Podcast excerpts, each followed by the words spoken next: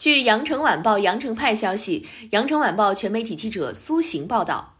十五号，中国女足将以包机的方式从上海启程，前往印度孟买，展开女足亚洲杯征程。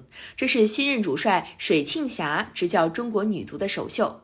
在这项比赛中拿到前六，包括澳大利亚的成绩，从而获得明年女足世界杯入场券，对中国队来说并非难事。但能否在这项赛事中打出新风貌、打出新内容，则是对水庆霞的考验。接手中国女足后，水庆霞先是在一个月前公布了三十四人集训大名单，其后再从这份大名单中挑选二十三人出征亚洲杯。这份名单反映出水庆霞与前任主帅贾秀全截然不同的建队思路，选材不拘一格，只要是各个年龄段最优秀的球员，他都持包容的态度，尽数收纳。这批有能力但存在争议的球员重返国家队后，均斗志昂然。前锋李颖就在个人社交媒体上表示，感谢这次机会，尽最大努力去完成自己的使命，接受新一轮挑战，不负韶华。同为女性，心思细腻的水庆霞也更能感知球员的内心，从而更具亲切感和贴近性。国脚王霜便曾透露，水庆霞进队后，球队的氛围变得更为积极向上。水家军的新风貌在这次女足亚洲杯出征定妆照上有所展现。这批照片，姑娘们造型各异，表现活泼。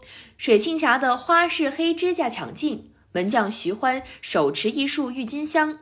中场吴成书俏皮地将放大镜遮住眼睛的造型，多少能够反映出球队融洽活泼的新气象，也让人对场上的女足更为期待。从比赛成绩角度看，水庆霞此次首秀的难度并不大。十二支球队中，中国女足与东道主印度、伊朗以及中国台北队同组，小组出线小菜一碟。在十二支参赛球队中拿到前六的成绩，从而获得二零二三年澳大利亚和新西兰女足世界杯入场券，也并非难事。水庆霞接受采访时曾表示，没有热身赛可打，并不影响球队备战。此次亚洲杯的目标是打进前三，希望带队在世界舞台上有所展现。不过，跳出成绩的角度看，水庆霞面临的挑战并不小。经历了东京奥运会滑铁卢后，对中国女足来说，走出低谷、重拾信心非常重要。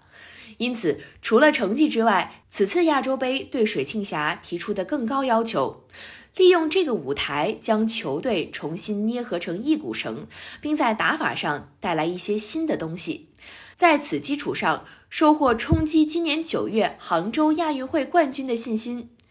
二零一八年，中国女足曾在雅加达亚运会上获得亚军，今年在家门口作战，亚军自然成为唯一的目标。从这个角度看，此次出征，水庆霞肩上的担子其实并不轻。据了解，中国女足将在当地时间一月十六号早晨抵达印度，一月二十号迎战小组赛第一个对手中国台北队，并将在二十三号和二十六号与伊朗、印度队对决。感谢收听羊城晚报广东头条，我是主播于彤颖。